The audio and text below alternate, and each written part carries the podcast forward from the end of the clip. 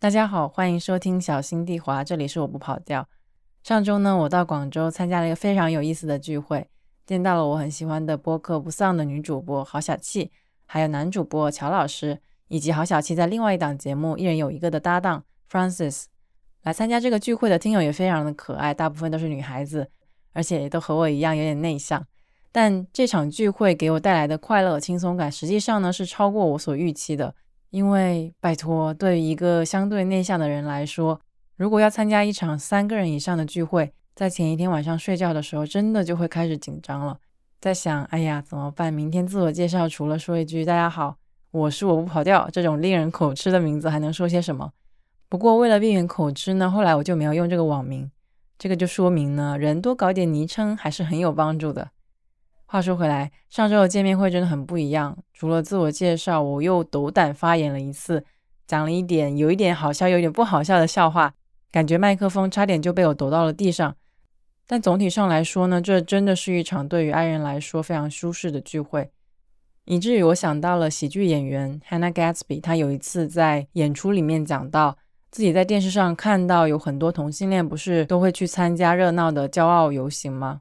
刚好现在也是六月嘛，大家都会摇晃着非常炫目的彩虹旗。他经常心生困惑，哎，那那些安安静静的同性恋都去哪儿了？或者说他们还能去哪里展现自己的身份认同呢？然后他就想，自己只能接受那种安安静静坐下来喝喝茶的养生派对，空气里面就只有那种茶杯碰着茶盖的声音。当时在屏幕面前的我真的笑疯了，觉得这个笑话好像有点危险，但又特别精准。在我的印象里面，大部分的聚会设置，比如说特别准备好的 small talk 的空间，令人尴尬的热场游戏，或者说那种觥筹交错的碰杯时刻，其实都是为了那一些能够接受大量多巴胺分泌的人准备的。像是比较适合我们这种内向的人参加的聚会就很少，比如说那一种比较 peace and love，但又不至于安静到有点尴尬、有点脚趾头抓地的聚会，真的非常少见。所以我就非常想和大家分享一下上周的体验，以及由此延伸出来的一些想法和思考。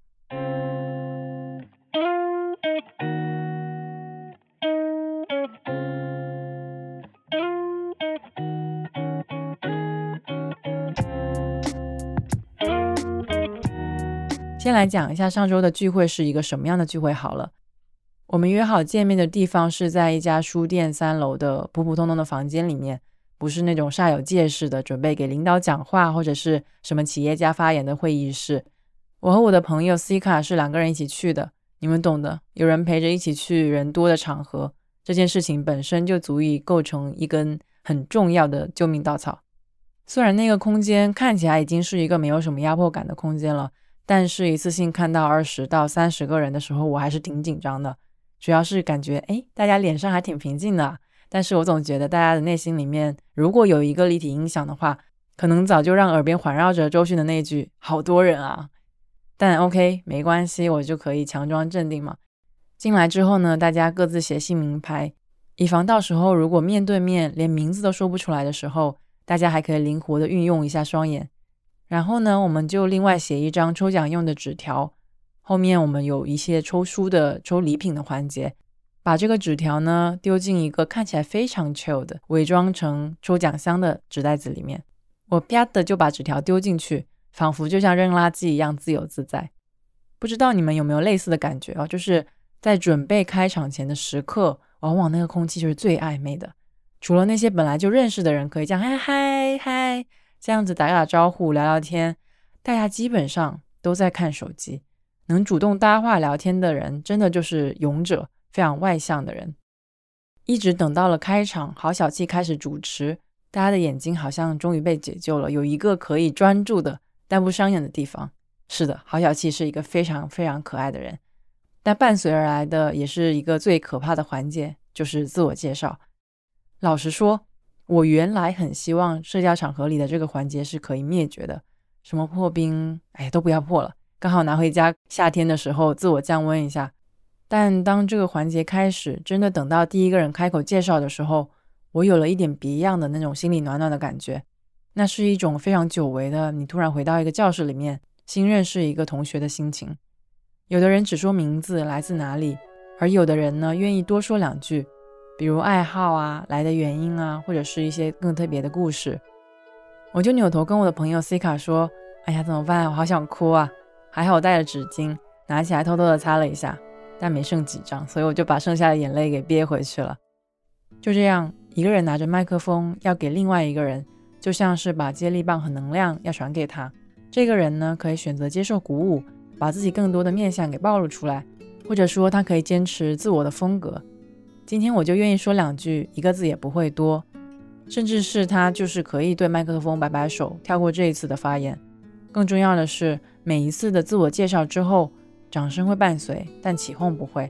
令人不安的窃窃私语也不会。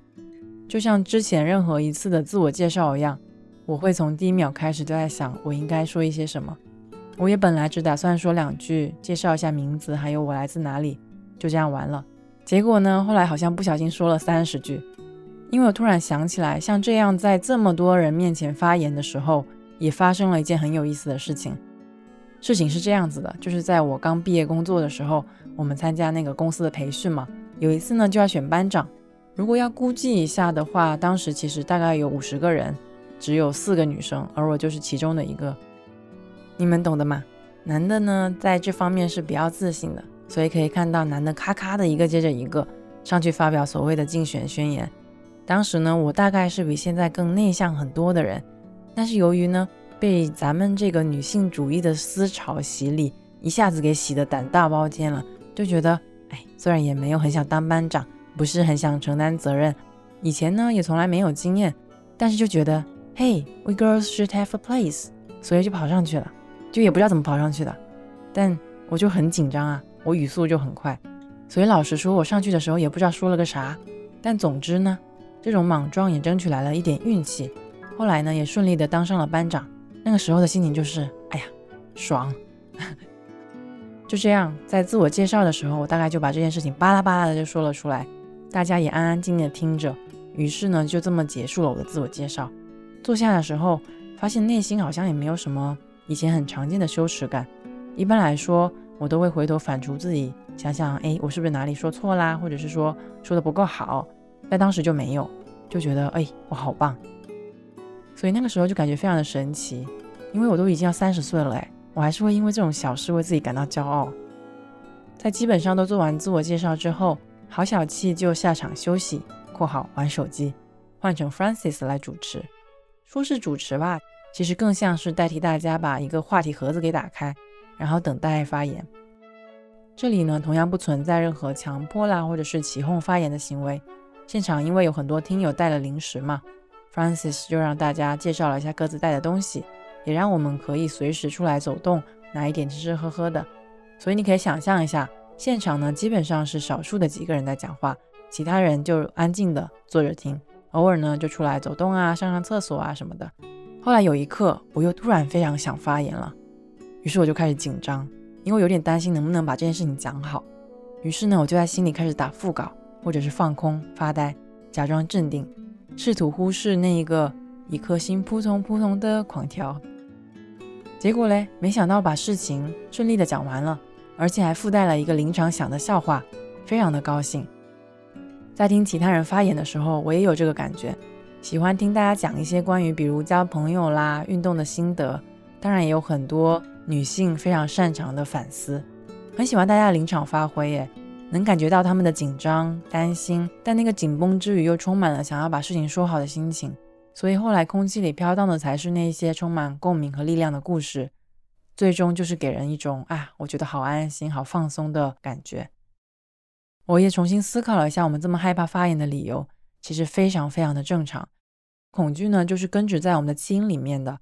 因为我们的原始人老祖宗在野外的时候，哪怕只是遇到一点风吹草动，也害怕的要命。因为这个是关乎生存的问题，而对于内向一点的人来说呢，可能呢就把自己暴露在不熟悉的环境下面，就是这种关乎社会性生存的问题，或者说我们担心社会性死亡嘛。虽然我们根本就活得好好的，只是我们担心冷场。但现在呢，我会这么想，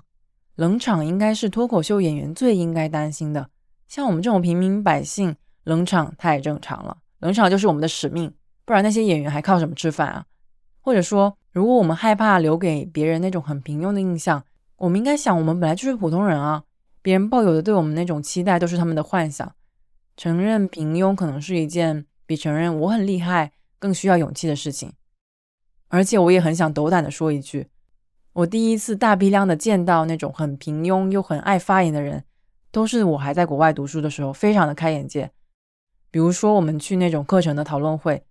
作为一个几乎每次都把材料看了的中国人，对于每次的发言还是非常的犹豫，心里很担心，因为我心里有很多小九九都在想，哎呀，待会儿我有点想讲，但是讲不好会不会很丢人？这样。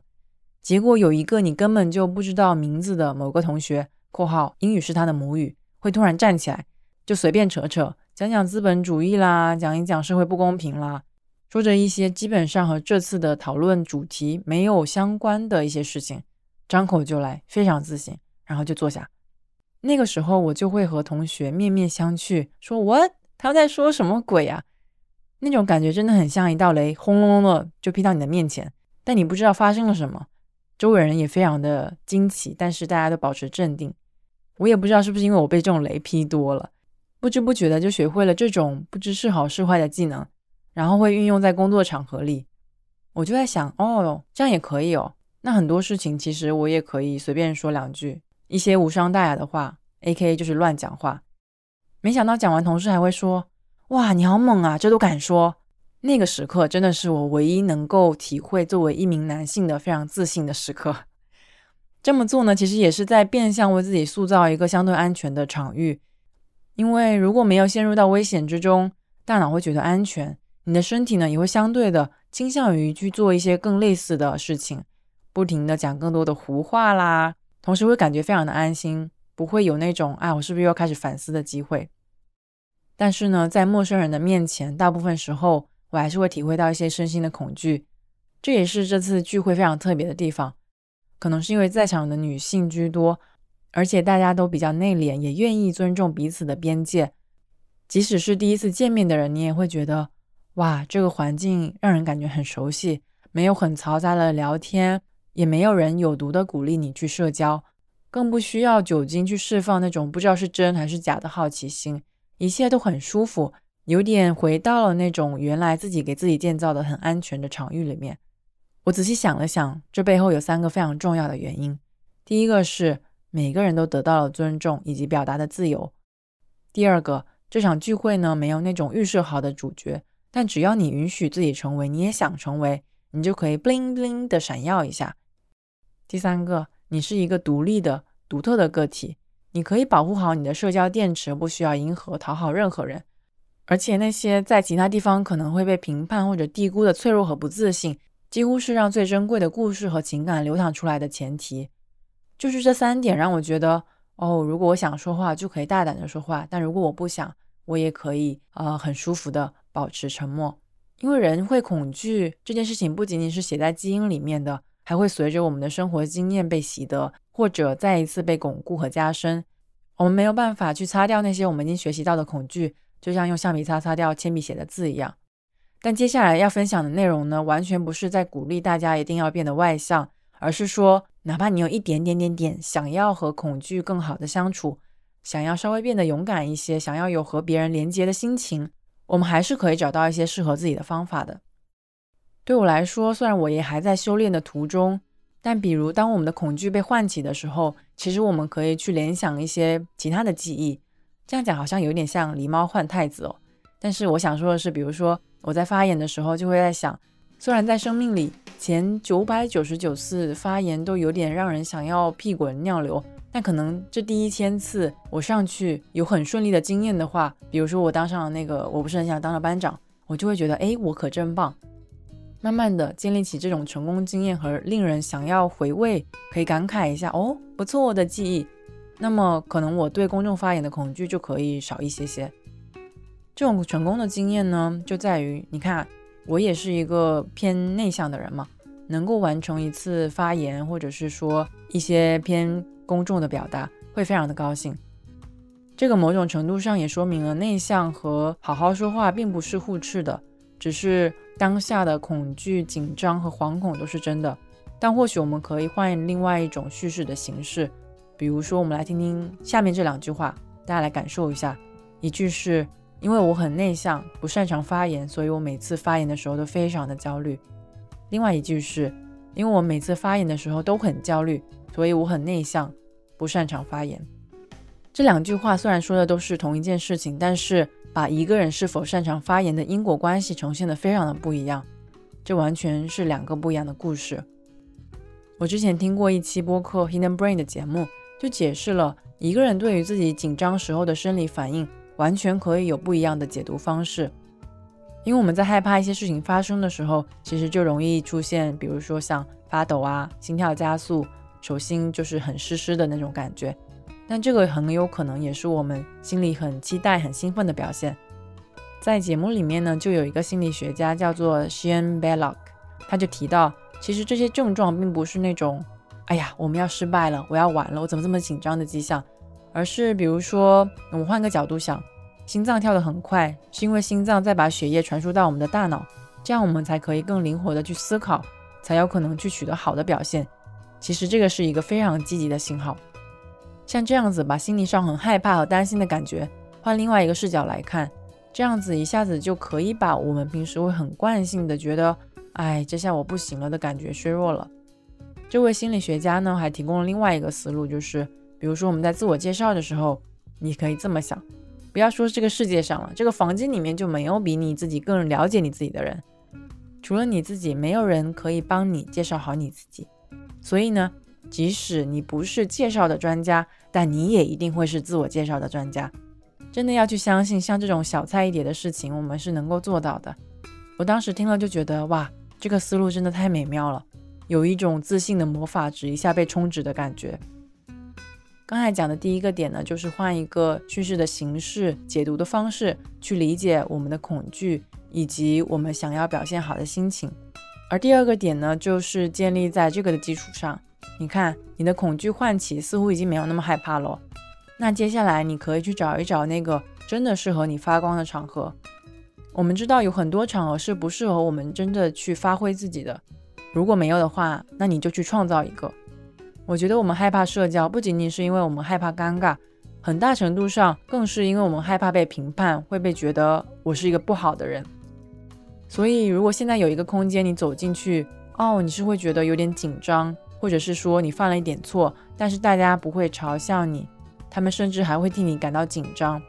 会希望哦你表现得好。或者是说，相信你能够表现得好，能够给你非常支撑性的鼓励和帮助。即使你问了一些很基础的问题，说了一些别人看来很白目的话，也不会被觉得，哎，你怎么这个都不会，而是会被很耐心的解答和理解。我最近呢，就在崔庆龙的文章里面看到这样的一句话：一个人之所以拥有勇气，是因为不再试图勇敢。要怎么理解这句话呢？我觉得是一个人不再因为被期待去做什么。而勉强自己成为一个怎么样的人，他可以去很自由的选择做或不做什么事情，所以他才可以很自然的去成为他想成为的人。要做到这件事情，我觉得找到那个适合自己成长和发挥自我的环境非常非常的重要。这也是上周的聚会让我觉得很舒服的原因，让我可以叫什么二出茅庐，哈哈，就是让我觉得我可以非常自然的再去和大家分享一些事情。但这样的地方确实很难找，但也没关系，因为世界上就是有很多人非常的闲，喜欢用自己非常狭隘的视角去评价别人。我们来假设一下，现在有人试图评判你，而且说了非常糟糕的话，恰好呢，你又非常在乎别人的想法，那应该怎么办？嗯，最近呢，我在面对类似情况的时候，试图问自己三个问题。第一个是，这是真的吗？假设你的数学考了一百分。别人说你考了二十，觉得你数学考得好烂啊，你可以自己判断这个对不对？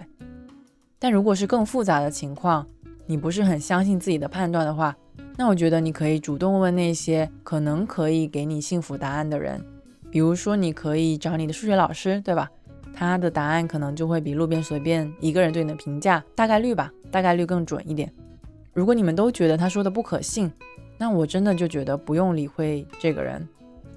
第二个问题是，这重要吗？比如说我数学真的考了二十分，别人说，哎，你数学好烂啊。那 OK，假设这个是真的，但这个重要吗？比如说我都毕业好几年了，还在这里想重要不重要？我知道怎么赚钱就好了，你管我数学考几分啊？就真的有的人就是多管闲事。最后一个是那怎么办？如果你真的是一个喜欢数学、想要靠数学吃饭的人，但你数学就考二十，很烂，怎么办？找不到工作，真的到了这一步，撇除那一些恶意的评价，你看到了这个事实，可能你真的要认真的思考一下，接下来你的路要怎么走。但这个完全不是建立在别人对你评价的基础上，而是你确定这件事情是你真的想做，而且现阶段你确实需要努力的事情。让我们来复习一下这三个问题：真的吗？重要吗？怎么办？但老实说，现在的我觉得直接无视就好了。真的，人的注意力非常非常的宝贵。接着，我还想追加一个我近年习得的一个感悟，因为我是那种有一点完美主义的人嘛。这种人就是非常的贪心，他捡一个芝麻就真的还想捡一个西瓜。意思是我不仅想要一我的目的达到，二我的姿态还要好看。比如说我已经三天没喝水了，我好不容易看到路边有水，但是要用手捧来喝，我就不想啊，我想要我喝水很得体，所以我想要先装到瓶子里面再喝。不过我的瓶子呢？我的瓶子在哪里？就我也完全不知道，所以大概率我会有一个下场，就是我会被渴死。我的生活里有时候就会发生这样的事情，也不是说一定不能够这样子，你又要姿态又要目的达到，但是有一些妥协，或者是说放下一些包袱，其实完全不丢人，而且会给人一种很松绑的轻松的感觉。比如说这次的聚会吧，既要上台发言，又要自己不紧张，声音不发抖，怎么可能？根本不可能。所以干脆就拥抱紧张，因为紧张的时候心脏不是会砰砰的给你大脑输送血液吗？如果你实在是大脑空白，我觉得就完全可以和主持人说：“哦，我想好了，待会儿再说。”那种用力追求滴水不漏、动作标准的人，可能确实会让人觉得非常的厉害，但好像又缺少那么一点什么东西。我就在想，嗯，我们喜欢看运动比赛的一个很重要的原因，就是因为我们完全不知道会发生什么。可能我们手上有这些运动员过去很辉煌的记录啊，或者是很耀眼的运动成绩。我们可以看一看，但是这一刻我们确实没有办法预测会发生什么，谁是黑马，谁会出错，谁能提供今日的欢笑，或者是让人觉得啊好感动，好想哭。嗯，我觉得我们都没有办法知晓，这也是人类最有意思的地方。最后再讲一个上周聚会的小细节吧。其实呢，我之前就采访过不丧的主播，但毕竟是第一次见面嘛，我真的觉得有点紧张。然后郝小气见到我的时候就说。你好高啊！然后我就说你也好高啊，两个人就觉得有点尴尬。后来也有一些面面相觑、不知道说什么的时刻，然后我们就拥抱啊，我们就不小心抱了一次、两次、三次。虽然确实有一些不好意思，但是很开心，因为没话说就没话说嘛，只要感受到彼此的真诚和温暖就可以了。那个时候我就有一种作为人类非常自恋的感受到，哎，当个人还真挺好的。甭管内心有多么焦虑、担心和恐惧，能够成为一个独立的个体，能与他人建立连接，大概是生而为人最重要也最幸运的事情了。我在想，如果真的存在外星人的话，说不定也偷偷的在羡慕我们吧。好喽，本期节目差不多就到这儿了，分享了非常多本人的内心戏，谢谢你听到这里。小心地滑是一档记录生活与生存的播客，万事不易。希望你滑倒了也能放声大哭。如果有空的话，想请你去苹果播客给小心地滑点一个五星好评。如果你觉得这期节目不错，也欢迎你在小宇宙给本期节目打赏。最后呢，想引用一句我很喜欢的日剧《火花》里的话：“我们都还在故事的途中，希望我们都能与恐惧好好的相处。”下期再见，拜拜。